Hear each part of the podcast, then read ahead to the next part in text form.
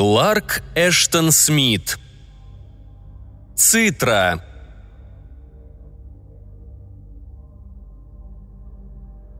Коварны и многолики сети демона, кто преследует души, с рождения до смерти и со смерти до рождения, через множество жизней.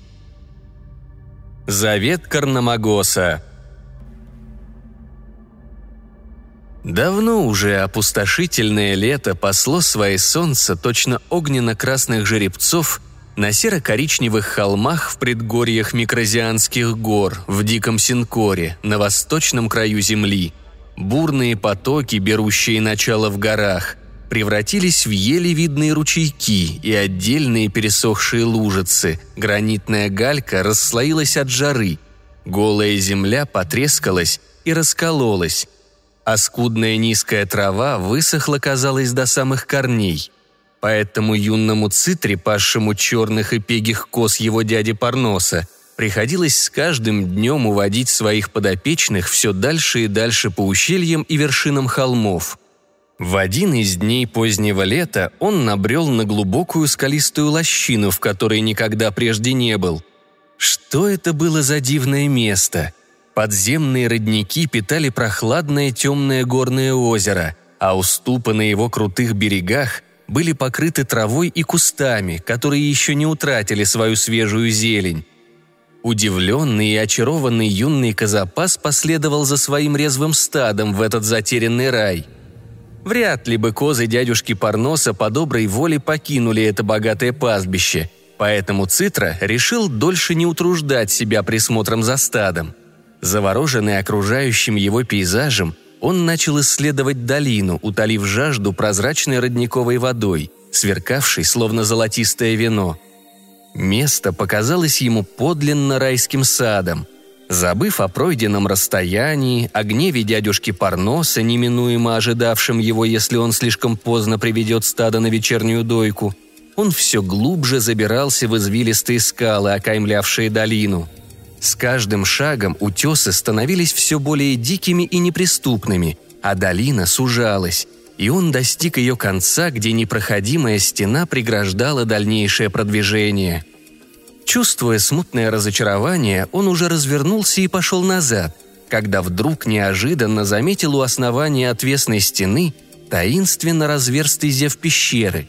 Ему показалось, что скала расступилась лишь недавно – ибо линии разлома были ясно видны, и трещины в окружающей отверстие земле еще не заросли мхом, обильно покрывавшим все вокруг. На потрескавшемся выступе над пещерой, напоминавшем верхнюю губу, росло чахлое деревце, чьи недавно сломанные корни висели в воздухе, а их остатки упрямо цеплялись за скалу у ног цитры, где, видимо, дерево стояло раньше – Удивленный и заинтересованный юноша вглядывался в манящий сумрак пещеры, откуда необъяснимым образом вдруг потянул нежный душистый ветерок. Воздух был напоен странными запахами, напоминающими храмовый фимиам или дающие блаженное бессилие и удовольствие опиумные цветы. Они взволновали все чувства цитры, в то же время соблазняя его обещаниями чудесных неизведанных приключений – еще колеблясь, он попытался вспомнить те легенды, которые дядюшка Парнос рассказывал ему о таких укромных пещерах, как эта, на которую он наткнулся. Но, казалось, все они разом улетучились из его памяти, оставив лишь смутные воспоминания об опасных, запретных и магических вещах. Он решил, что эта пещера была входом в какой-то неисследованный мир, и волшебные ворота распахнулись нарочно для того, чтобы он мог войти – его мечтательная и склонная к приключениям натура не ощутила страха, который одолел бы любого другого. Охваченный безудержным любопытством юноша вошел в пещеру, подобрал сухой смолистый сук, упавший с дерева на утесе, и сделал из него факел. Миновав каменные челюсти, он вошел в длинную галерею с неровными полукруглыми сводами, идущую вниз точно глотка чудовищного дракона – Пламя факела затрепетало, вспыхивая и чадя под порывом теплого ароматного ветерка, все сильнее дувшего из глубины пещеры. Склон под его ногами стал опасно крутым, но Цитра продолжал исследование, спускаясь по ступенчатым каменным уступам. точно во сне он был полностью поглощен загадкой, на которую набрел, и ни на минуту не вспомнил о своих заброшенных обязательствах, потеряв всякий счет времени, потраченного на спуск. Но неожиданно его факел потух под порывом горячего ветра, налетевшего на него, как выдох шаловливого демона. Чувствуя приступ жестокой паники, Цитра беспомощно топтался в темноте, стараясь найти безопасную опору для ног на этом опасном склоне.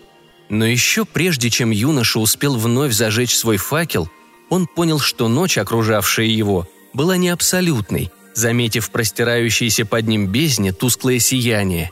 Забыв свою тревогу, заинтересованный этим новым чудом, он стал спускаться к таинственным огням – в конце длинного склона юноша протиснулся сквозь низкий лаз и вышел в яркое, точно солнечный свет, сияние. Ослепленный и ошеломленный, на мгновение он решил, что его подземные блуждания вывели его назад, на свет, в какую-то неизвестную страну, лежащую между микрозианскими холмами. Но расстилавшаяся перед ним земля явно не была частью выжженного солнцем Синкора – ибо он не видел ни холмов, ни гор, ни темно-сапфирового неба, с которого стареющее, но все еще деспотичное солнце с неутолимой жаждой взирало на царство Затика. Он стоял на пороге плодородной равнины, простиравшейся без конца и края до необъятного свода золотистого горизонта. Далеко-далеко, сквозь сияющую дымку, смутно проглядывали нагромождение чего-то непонятного, что могло бы быть куполами, шпилями или бастионами – под его ногами лежал ровный луг, густо поросший курчавой травой, зеленый, словно старая медная монета. Дерн был усеян странными цветами, которые поворачивались и шевелились, будто глаза живого существа. Неподалеку, за лугом, виднелась похожая на сад густая роща фруктовых деревьев. Сквозь буйную листву точно бесчисленные огоньки проглядывали аппетитные темно-красные плоды – Равнина, по всей видимости, была совершенно безлюдна, и ни одной птицы не летала в огненно-рыжем воздухе и не сидела на нагруженных плодами ветках. Ни один звук не нарушал тишину, лишь шорох листьев, напоминавший шипение множества невидимых змеек. Мальчику из выжженной горной страны это царство показалось райскими кущами неизведанных наслаждений – Лишь на краткий миг его остановила странность всего происходящего и ощущение потусторонней сверхъестественной жизни, наполнявшей весь пейзаж. Казалось, огненные снежинки падали с небес и таяли в зыбком воздухе. Трава отвратительно шевелилась, цветы глаза точно отвечали в ответ на его взгляд. Деревья трепетали, как будто в них тек не древесный сок, алая сукровица – и хор гадючьих голосов в листве становился все более пронзительным и громким. Цитру, однако, отпугивала лишь мысль, что такая прекрасная и плодородная земля должна принадлежать бдительному хозяину, который наверняка будет возмущен его вторжением. Он настороженно осмотрел безлюдную равнину и, решив, что его никто не видит, поддался искушению сорвать манящий красный плод – Почва упруго прогибалась под его ногами, словно живая, пока он бежал к ближайшему дереву, чьи ветви клонились к земле, сгибаясь под тяжестью великолепных плодов. Он сорвал несколько самых крупных и бережно спрятал их за пазухой своей ветхой туники. Потом, не в силах сдерживаться, юноша начал поглощать один из них. Нежная кожица лопнула под его зубами, и словно поистине королевское вино, сладкое и терпкое, брызнуло ему в рот из переполненной чаши. Он почувствовал в горле и груди сладкое тепло, чуть было не задушившее его. В ушах странно звенело, а все чувства охватила какая-то неведомая лихорадка. Но это быстро прошло, и Цитра вздрогнул от изумления, услышав звук голосов, доносящихся как будто с небесных высот – он мгновенно понял, что голоса принадлежали не людям. Они наполняли его слух грохотом зловещих барабанов, отражающимся грозным эхом. Но казалось, что они произносили вполне отчетливые слова, хотя и на чужом языке. Взглянув вверх сквозь густые ветви, он увидел зрелище, наполнившее его душу ужасом. Два огромных существа, высоких как сторожевые башни горцев, возвышались над деревьями, и те доставали им лишь до пояса. Казалось, что они, как по волшебству, появились из зеленеющей земли или сошли с золотых небес, ибо заросли деревьев в соседстве с ними, казавшиеся не более чем кустами, ни за что не смогли бы скрыть их от глаз цитры. Фигуры были закованы в черную броню, тусклую и мрачную, какую могли бы носить демоны, служащие Тасайдону, повелителю бездонной преисподней. Цитра был уверен, что его заметили, и, возможно, их неразборчивый разговор касался незваного гостя. Он задрожал, решив, что забрался в сад к джинам.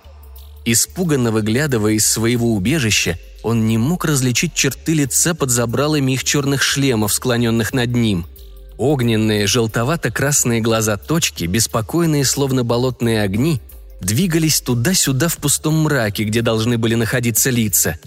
Цитри показалось, что густая листва не сможет укрыть его от пристального взгляда этих созданий, стражей земли, куда он так опрометчиво вторгся. Он был переполнен чувством вины. И все. Шипящие листья, барабанные голоса гигантов, цветы глаза обвиняли его в посягательстве на их покой – в то же время он был смущен подозрительной и необычной неопределенностью собственной личности. Каким-то образом она принадлежала не к запасу Цитри, а кому-то другому, кто нашел сверкающее королевство сад и отведал кроваво-красный плод. У этого чужого ему «я» не было ни имени, ни отчетливых воспоминаний. Но в его мозгу мерцали беспорядочные огни и раздавался шепот неразличимых голосов, путаясь с перемешавшимися призраками его собственного разума. Он снова почувствовал зловещее тепло и мгновенную лихорадку, которые охватили его после того, как он попробовал злополучный плод.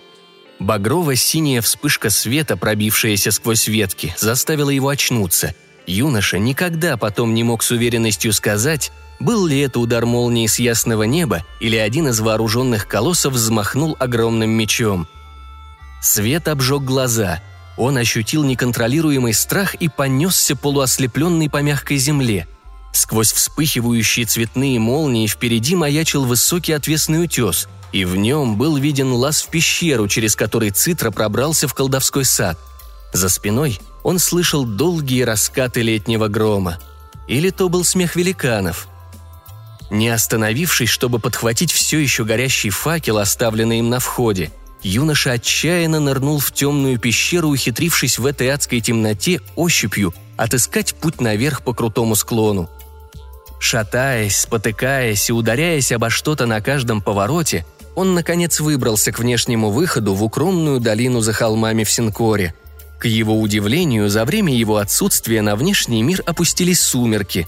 Звезды зажглись над угрюмыми утесами, ограждавшими долину – и небеса цвета выгоревшего пурпура пронзил острый рог янтарного месяца. Все еще опасаясь преследования великанских стражей и предчувствуя гнев дядюшки Парноса, Цитра поспешил назад, к маленькому горному озерцу. Собрал стадо и погнал его домой по необозримым темным холмам. Во время пути лихорадка то настигала, то вновь отпускала его, принося с собой причудливые видения. Он забыл свой страх перед Парносом – более того, забыл, что он цитра, скромный и незаметный пастух.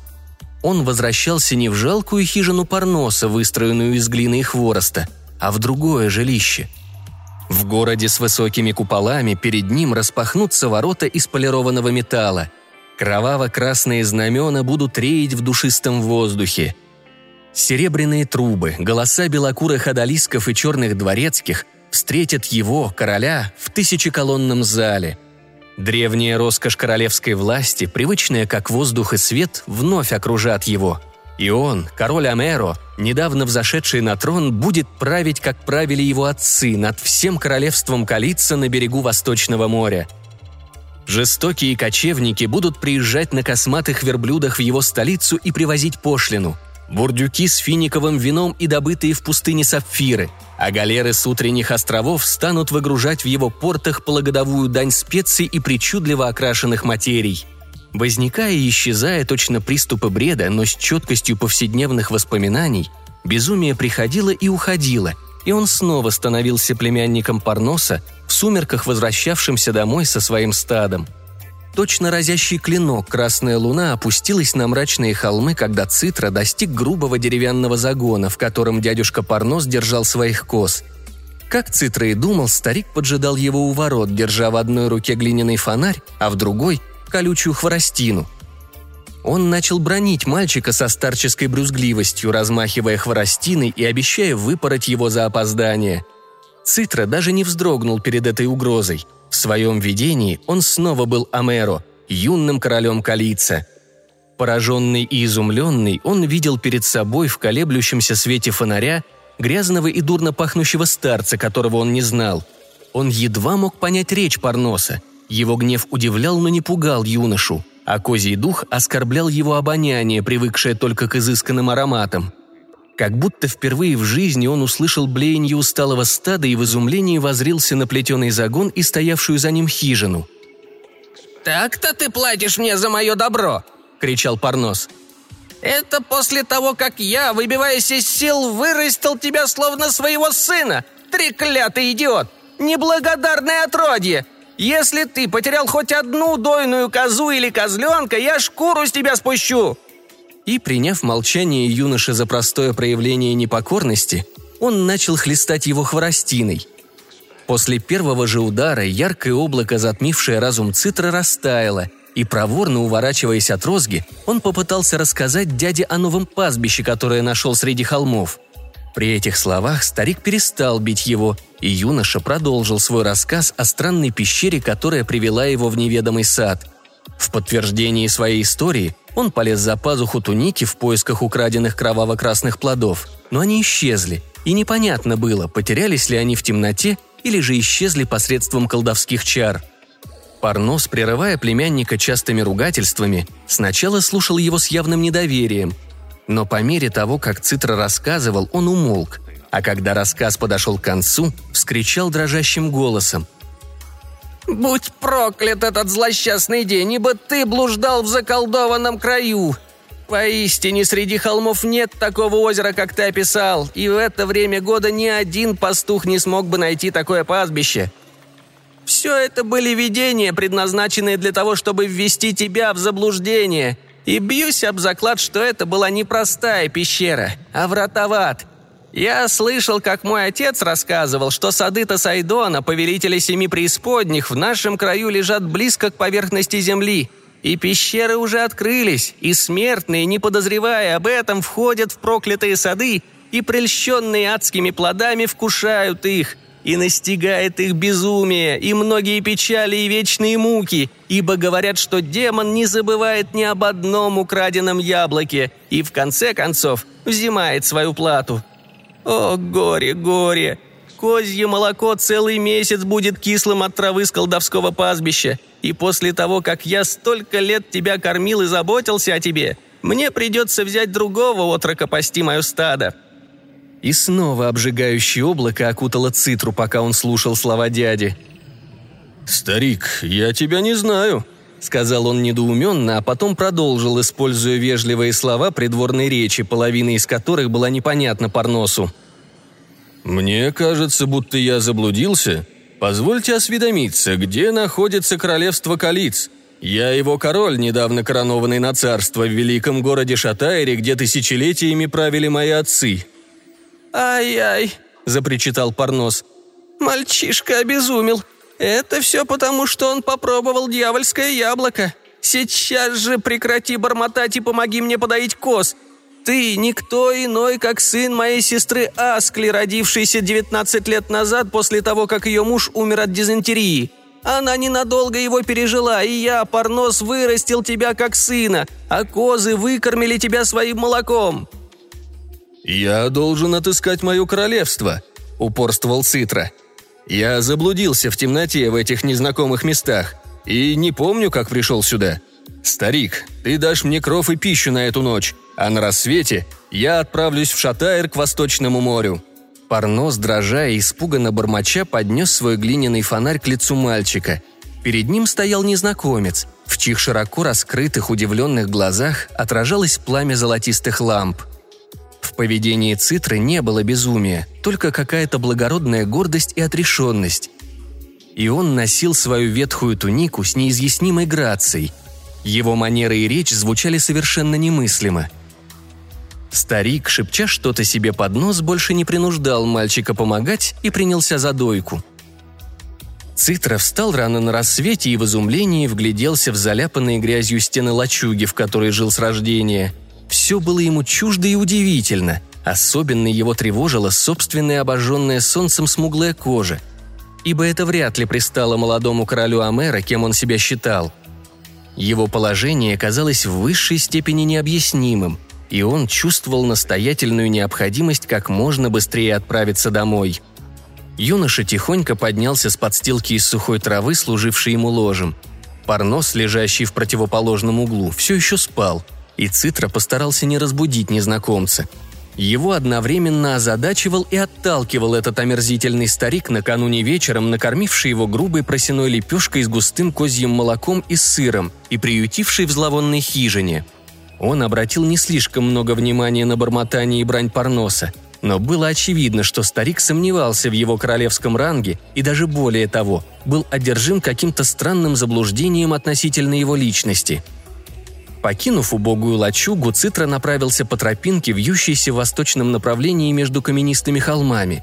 Он не знал, куда она ведет, но рассудил, что Калиц, самое восточное королевство Затика, должен быть где-то там, откуда вставало солнце. Перед ним в видениях, словно прекрасный мираж, реяли зеленеющие долины его королевства, и вздымающиеся купола Шатайра громоздились подобно утренним облакам на востоке. Все это казалось ему воспоминаниями вчерашнего дня – он не мог восстановить в памяти обстоятельства своего отъезда и отсутствия, но, несомненно, страна, которую он правил, была недалеко. Тропинка петляла между невысокими холмами, и Цитра вышел к небольшой деревушке Сид, жители которой его знали. Сейчас это место казалось ему абсолютно незнакомым, всего лишь кучкой жалких лачуг, вонючих и полусгнивших. Люди окружили его, называя по имени – но лишь таращили глаза или глупо хихикали, когда он спросил о дороге к Калицу. Казалось, никто из них даже не слышал об этом королевстве или о городе Шатайре. Заметив странности в поведении Цитры и решив, что он повредился умом, жители стали насмехаться. Дети швыряли в него комьями земли и камнями, гоняя его прочь из сита, и он пошел дальше на восток по дороге, которая вела из Синкора в соседние долины страны Жель. Поддерживаемый только мечтой о своем потерянном королевстве, юноша многие месяцы брел по дорогам Затика. Люди высмеивали его, когда он заговаривал о своем королевском ранге или спрашивал о Калице, но многие, считая безумие печатью святости, давали ему кров и пищу. Через необозримые виноградники жели и по улицам шумного города Истанама, через высокие перевалы и Морта, где снег лежал до начала осени – и по соленой пустыне Дхир Цитра следовал за этой яркой величественной мечтой, которая сейчас превратилась лишь в его воспоминания. Он шел и шел на восток, иногда путешествуя с караванами, чьи предводители надеялись, что присутствие юродивого принесет им удачу, но чаще шагал как одинокий бродяга. Иногда на короткий миг наваждение покидало его – и он снова превращался в простого пастуха, заплутавшего в незнакомых королевствах и тосковавшего по голым холмам Синкора. Затем он вновь вспоминал свое царствование, пышные сады Шатайра и его великолепные дворцы, имена и лица тех, кто служил ему после смерти отца, короля Ильдамака, и его собственное воцарение на троне. В середине зимы в дальнем городе Шакараге Цитра встретил нескольких торговцев амулетами из Устейма, странно усмехнувшихся в ответ на его вопрос, не могут ли они указать ему дорогу в Калиц. Перемигиваясь, когда он говорил о своем королевском ранге, купцы сказали, что Калиц находится в нескольких сотнях лиг к востоку от Шакарага. «Славься, король!» – с глумливыми почестями прокричали они. «Царствуй долго и радостно в Шатайре!» Сердце Цитры наполнилось радостью, когда он в первый раз за все время своего путешествия услышал о своем потерянном королевстве и понял, что оно было не сном и не бредом безумца. Не задерживаясь в Шакараге, он торопливо отправился на восток. Когда первая весенняя луна хрупким полумесяцем взошла на вечернем небе, он понял, что приближается к концу своего пути – ибо Канопус ярко горел на восточных небесах, окруженный свитой более мелких звезд, точно так же, как мальчик однажды видел его с террасы дворца в Шатайре. Его сердце сильно колотилось, наполняемое радостью возвращения домой. Но юноша был очень удивлен запустением и безлюдием окрестностей, по которым проходил. Не было путешественников, двигавшихся из Калицы в Синкор и обратно – и ему встретилось лишь несколько кочевников, исчезнувших при его приближении точно пустынные гиены. Дорога заросла травой и кустами, и только следы зимних дождей бороздили дорожную пыль. Вскоре он увидел на обочине вырезанный из дерева дорожный столб в виде стоящего на задних лапах льва, отмечавшего западную границу Калицы. Его голова раскрошилась, тело и лапы покрылись лишайниками, и казалось, что он был заброшен вот уже долгие годы.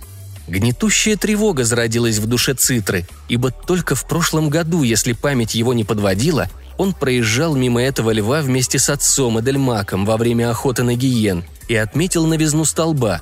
Сейчас он смотрел с высокого пограничного гребня на калиц, лежавший у моря, подобно длинному зеленому свитку.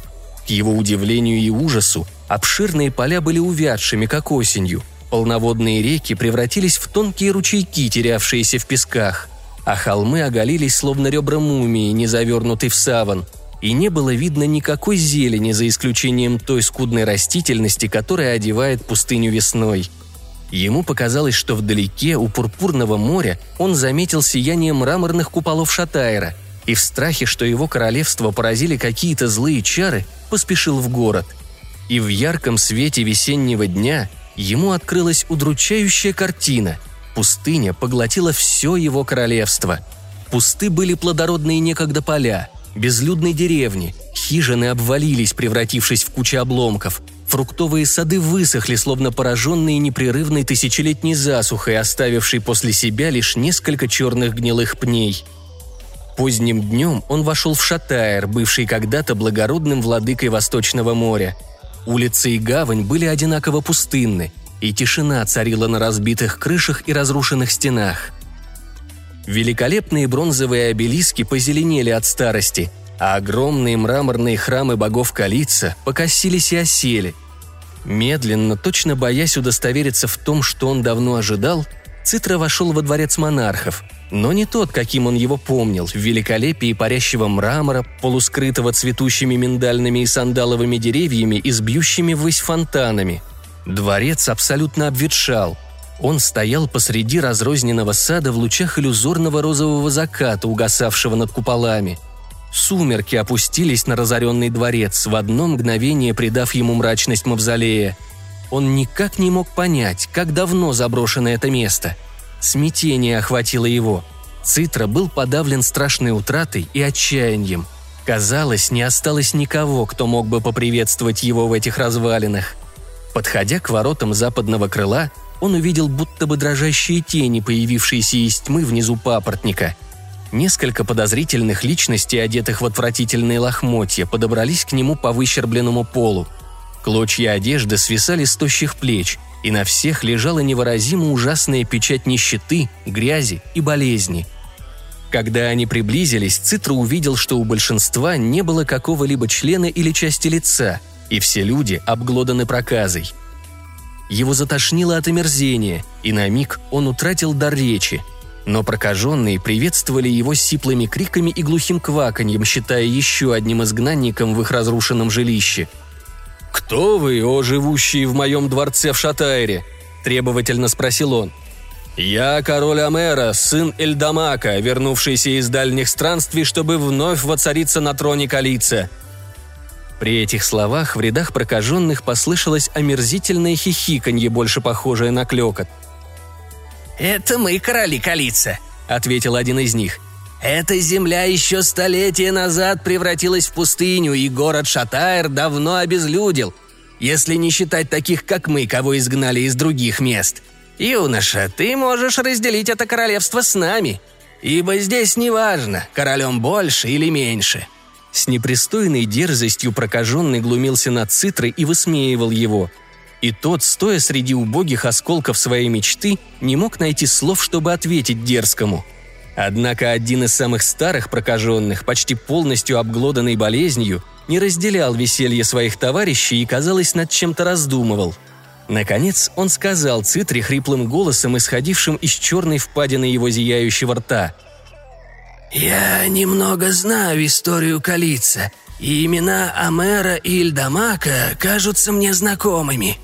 В прошедшие времена двух правителей действительно звали так, но я не знаю, кто из них был отцом, а кто сыном. Увы, оба давно в могиле, со всеми остальными из их династии, в глубоких склепах под дворцом». В сгущающихся сумерках из темных руин выползли другие прокаженные и кольцом окружили Цитру.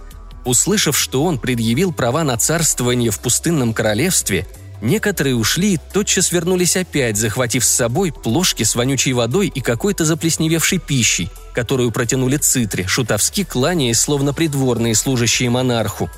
Юноша с отвращением отвернулся от подношения, хотя и испытывал сильный голод и жажду – и побежал сквозь мертвые сады мимо высохших фонтанов и пыльных лужаек. За спиной он слышал издевательское веселье прокаженных, но звук постепенно ослабевал, и, казалось, они не стали преследовать его. Огибая огромный дворец, он не встретил никого из этих созданий. Ворота южного и восточного крыльев были пустые и темны, но он не стал заходить внутрь, зная, что лишь опустошение и вещи еще более худшие могут ожидать его там – Обезумевший и отчаявшийся, он подошел к восточному крылу и остановился в темноте. Унылый, с каким-то странным отчуждением, он осознал, что именно эту террасу над морем вспоминал так часто на протяжении своего долгого пути. Голы были когда-то усыпанные цветами кровати, деревья сгнили в покосившихся катках, плиты пола выщербились и раскололись. Но милосердные сумерки скрывали убогий вид развалин – и словно грустя о былом под пурпурным сводом вздыхало море, а грозная звезда Канопус восходила на востоке, окруженная менее яркими звездами. Горечь разъедала сердце Цитры, ибо мечта, поманившая его, лопнула, как мыльный пузырь. Яркое сияние Канопуса заставило его поморщиться, но прежде чем он успел отвернуться, столб мрака темнее ночи и гуще любой тучи взметнулся на террасе, затмив лучезарную звезду – Тень вырастала прямо из гранитной плиты, вздымаясь все выше и выше, и приняла очертания одетого в броню воина. Казалось, этот воин смотрит с огромной высоты прямо на цитру, и глаза его под опущенным забралом шлема светились и передвигались, как шаровые молнии в темноте. Неотчетливо, как увиденное в давнем сне, Цитра вспомнил мальчика, который паскос на выжженных солнцем холмах – и однажды нашел пещеру, открывшую ему вход в сады необыкновенной страны чудес.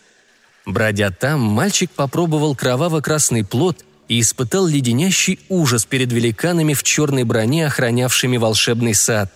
И опять он был тем самым мальчиком, но каким-то непостижимым образом оставался и королем Амера, искавшим в разных странах свое потерянное королевство и нашедшим в конце концов на его месте лишь мерзость запустения – и сейчас, когда трепет пастуха, повинного в посягательстве на колдовской сад и в воровстве, боролся в его душе с гордостью короля, он услышал голос, раскаты которого звучали в небе подобно грому с высоких облаков весенней ночи. «Я посланник Тосайдона, который в положенное время посылает меня ко всем, кто прошел сквозь нижние врата и отведал плодов его сада. Ни один человек, вкусивший этих плодов, не сможет остаться таким, каким был до этого. Но если одним они дарят забвение, то другие, наоборот, обретают память. Знай же, что в другом рождении многие годы назад ты действительно был королем Амера. Память об этом воскресла в твоей душе, стерла воспоминания настоящей жизни и погнала на поиски своего древнего королевства – если это правда, то я пострадал дважды, ибо, будучи Амера, я лишен царства и царствования, а оставаясь Цитрой, я не смогу забыть о своей потерянной королевской власти и вновь обрести то довольство, которое знал простым пастухом». «Молчи и слушай, ибо есть еще один путь», произнесла тень голосом тихим, словно шепот далекого океана. «Могущество Тасайдона не знает границ, и он милостив к тем, кто служит ему и признает его власть. Поклянись в своей преданности и обещай ему свою душу, и он щедро вознаградит тебя. Если ты захочешь, своим колдовством он воскресит прошлое, погребенное под руинами дворца. Ты вновь станешь королем Амера и будешь править калицем. Все будет точно так же, как в прошедшие года, а мертвые лица и опустевшие поля вновь наполнятся цветением жизни. «Я принимаю обязательства», — ответил Цитра. «Клянусь быть верным Тасайдону и отдать ему душу, если он вернет мне мое королевство». «Это еще не все», — вновь заговорила тень. «Ты вспомнил не всю свою прошлую жизнь, а только те годы, которые соответствуют твоему теперешнему возрасту. Может быть, став Амера, ты пожалеешь о своей участи, и если эта жалость овладеет тобой и заставит забыть о своих королевских обязанностях, колдовство потеряет свою силу и растает как дым». «Так тому и быть», — согласился юноша. «Я принимаю и эти условия как часть сделки». Не успел он договорить, как тень, заслоняющая канопус, исчезла — Звезда горела с первозданной яркостью, как будто миг назад облако тьмы не закрывало его. Не ощущая никакой перемены, смотрящий на звезды стал никем иным, как королем Амера, а бедный пастух Цитра, равно как и посланник Тасайдона и клятва, данная повелителю тьмы, исчезли из его памяти, как дурной сон. Запустение и разруха, царившие в Шатайре, оказались не более чем фантазией какого-то сумасшедшего пророка – ибо Амера уловил аромат душистых цветов, смешанный с соленым дыханием моря, а тихий шепот набегающих на берег волн заглушали нежное пение лир и визгливый смех рабынь во дворце за его спиной.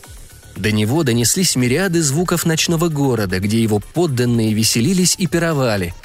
С непонятной болью и смутным ощущением счастья, отвернувшись от звезды, Амера увидел сверкающие ворота и окна отцовского дворца – и ослепительный свет тысяч факелов, затмивший звезды в небе над Шатайром. Старые хроники говорят, что направление короля Амера пришлось много лет процветания. Мир и достаток царили в королевстве Калиц. Ни засуха, ни морские бури не нарушали его покой, и подвластные ему острова и далекие страны в положенный срок присылали дань.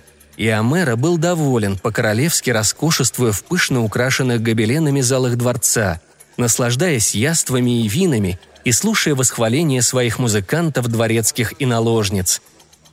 Когда годы его жизни уже перевалили за середину, на Амера время от времени стала находить та пресыщенность, которая часто подстерегает баловней фортуны. В такие моменты он отходил от надоевших развлечений двора и находил утешение в цветах, зелени и стихах старинных поэтов. Таким образом, он не допускал пресыщения, и поскольку обязанности правителя не слишком обременяли его, все еще находил свою королевскую власть весьма приятной. Но однажды, поздней осенью, звезды точно прогневались на Калиц. Падеж скота, болезни растений и чудовищный мор пронеслись по всему королевству, словно на крыльях невидимых драконов. Морское побережье осаждали и беспощадно разоряли пиратские галеры. На востоке грозные банды грабителей нападали на проходящие через Калиц караваны – а на юге жестокие пустынные племена совершали набеги на деревушки, лежащие близ границы. Беспорядки и смерть царили повсюду, и страна наполнилась печалью и стенаниями. Глубоко было волнение Амеру, каждый день слушавшего горестные жалобы. Он был не слишком искусен в правлении огромным королевством и совершенно непривычен к тяжким испытаниям власти. Ему приходилось искать помощи придворных, чьи советы только ухудшали положение – Беды королевства все умножались и умножались. Не встречая достойного сопротивления, дикие племена пустыни все больше смелели, а пираты, как стервятники, рыскали у берегов. Голод, засуха и мор терзали несчастную страну, и растерянному Амера казалось, что ни одно средство уже не поможет против этих напастей, а его корона превратилась в невыносимо тяжелое бремя. Часть забыть собственное бессилие и горькую судьбу королевства – он ночи напролет предавался беспутству. Но вино почему-то больше не дарило забвения, а любовь прежних восторгов. Он искал других развлечений, призывая к себе все новых паяцев, шутов и скоморохов, и собирая заморских певцов и игроков на диковинных музыкальных инструментах. Каждый день король обещал награду тому, кто сможет отвлечь его от забот. Веселые песни и волшебные баллады о былом исполняли ему знаменитые министрели – Чернокожие девушки севера с янтарными браслетами на руках и ногах кружились и извивались перед ним в своих сладострастных плясках. Трубачи дули врага химер, играя неслыханные затейливые мелодии. Карлики-дикари выбивали на барабанах из кожи людоедов тревожную дробь, а люди, одетые в шкуру и чешую полумифических чудовищ, застывали в гротескных позах и ползали по залам дворца. Но ничто не могло развеять горестные думы короля. Однажды днем, когда он понуро сидел в зале аудиенции, в его покое вошел бродяга со свирелью в изношенной домотканной одежде. Глаза музыканта сияли ярко, словно угли в только что разворошенном костре, а лицо до черна загорело под палящими лучами чужеземных солнц. Приветствуя короля без обычного подобострастия, он представился пастухом, пришедшим в Шатайр из уединенной страны гор и долин, лежащей на закате. «О, король! Я знаю мелодии, дарящие забвение», — сказал он. «И я сыграю их тебе, хотя мне и не нужна обещанная тобой награда. И если мне случится развлечь тебя, в должное время я потребую свое вознаграждение». «Играй же!» – повелела мэра, чувствуя пробуждение слабого интереса при смелых словах музыканта. И загорелый пастух незамедлительно начал играть на своей тростниковой свирели музыку, звучавшую подобно плеску вод в тихой долине и песни ветра в уединенных холмах. Нежно-нежно пела свирель о свободе, мире и забвении, царящих за безбрежным пурпуром дальних горизонтов, и рассказывала о месте, где года не бегут железным грохотом – но тихо текут, как зефир, играющий с цветочными лепестками, и где все беды и тревоги мира теряются в безбрежных лигах тишины, и бремя власти становится легким, словно пушинка, где пастух, идущий за стадом по солнечным холмам, обретает безмятежность более сладкую, чем вся власть монархов. Сладкое колдовство мелодии оплетало сердце короля Амера все сильнее и сильнее. Утомительность власти, заботы и тревоги все уплыло по волнам леты. Перед ним, рожденные музыкой, проплывали видения зачарованных мирных долин, купающихся в зелени. И он сам был пастухом, идущим по заросшей травой тропинке или отдыхающим на берегу сонно журчащего ручейка. Он едва услышал, что звук свирели совсем стих. Но видение померкло, и Камера, грезившему об пастуха, вновь вернулись тревоги короля. «Продолжай!» — крикнул он темнолицему музыканту. «Назови свое вознаграждение и играй еще!» Глаза пастуха вновь блеснули, как угли костра вечерней порой. «Я потребую свою награду лишь тогда, когда пройдут века, и многие королевства исчезнут с лица земли», — сказал он загадочно. «Как бы то ни было, я сыграю для тебя еще раз». Все утро король внимал колдовской свирели, певшей о дальней стране покоя и забвения. С каждой новой мелодией чары, казалось, все сильнее действовали на него, и все более ненавистной становилась королевская власть. И сама роскошь его дворца угнетала и подавляла. А мэра больше не мог выносить богатое изукрашенное ермо своих обязанностей. И безумная зависть к беззаботной судьбе пастуха обуяла его – уже в сумерках он отпустил приставленных к нему слуг и, оставшись наедине с музыкантом, заговорил. «Отведи меня в свою страну, о чужеземец, где я тоже мог бы вести простую жизнь пастуха!» Переодетый в чужую одежду, чтобы его подданные не могли узнать своего короля, он вместе с темнолицым пастухом тайно выбрался из дворца через никем не охраняемую заднюю дверь. Ночь, словно бесформенное чудище, угрожающе склонила над ними серповидный рог месяца, но на улицах города ночная тьма отступала перед светом мириадов светильников. Никто не остановил Амера и его спутника, и они направились к воротам города. Король не сожалел о своем покинутом троне, хотя на пути им постоянно встречались похоронные носилки жертвами мора и костлявые от голода лица, мелькая в сумерках, будто обвиняли его в малодушии – Беглец не замечал их, ибо его глаза застилала мечта о тихой зеленой долине в стране, затерянной далеко за пределами стремительного потока времени с его постоянной суетой и горестями. Но вдруг на Амера, идущего вслед за музыкантом, обрушилась какая-то странная слабость, и он споткнулся, пораженный сверхъестественным страхом и изумлением. Уличные огни, только что мерцавшие перед ним, мгновенно исчезли в темноте – Громкий городской шум превратился в гробовую тишину, и, подобно хаотичной смене образов в беспорядочном сне, Высокие дома, казалось, беззвучно обрушились и пропали как тени, и звезды засияли над разрушенными стенами. Все чувства и мысли Амера пришли в смятение, и его сердце наполнилось гнетущей тьмой опустошения. Перед ним пронеслась вся череда долгих пустых лет его жизни, утраченное величие, и он осознал дряхлость и обветшалость окружающих его обломков. Его ноздрей коснулся сухой запах плесени, принесенный с развалин ночным ветром – и смутно, точно припоминая что-то давно известное, он ощутил, что пустыня правила его величественной столицей Шатайром. «Куда ты привел меня?» – закричал Амера черному пастуху. Лишь саркастический смех, подобный раскату грома, был ему ответом.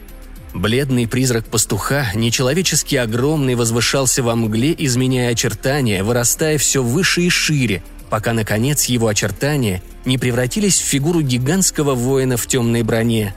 Странные воспоминания заклубились в мозгу Амера, и он начал смутно вспоминать мрачное нечто из его прошлой жизни.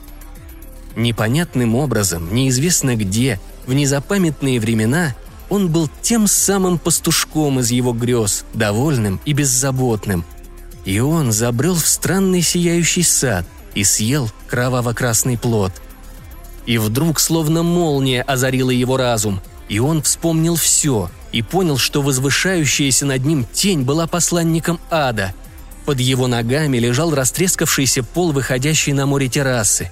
И звезды, сиявшие в небе над вестником Тасайдона, предшествовали Канопусу.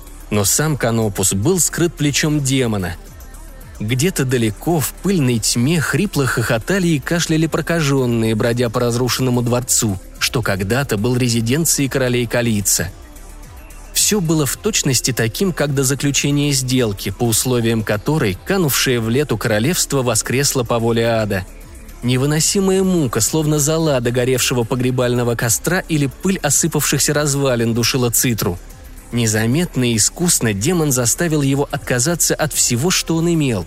Он не знал, было ли все это лишь привидевшимся ему сном, колдовскими чарами или явью, случилось ли только однажды или уже повторялось не раз. Все обратилось в тлен, и он, дважды проклятый, должен вечно вспоминать и оплакивать то, что потерял. И в отчаянии он закричал посланнику.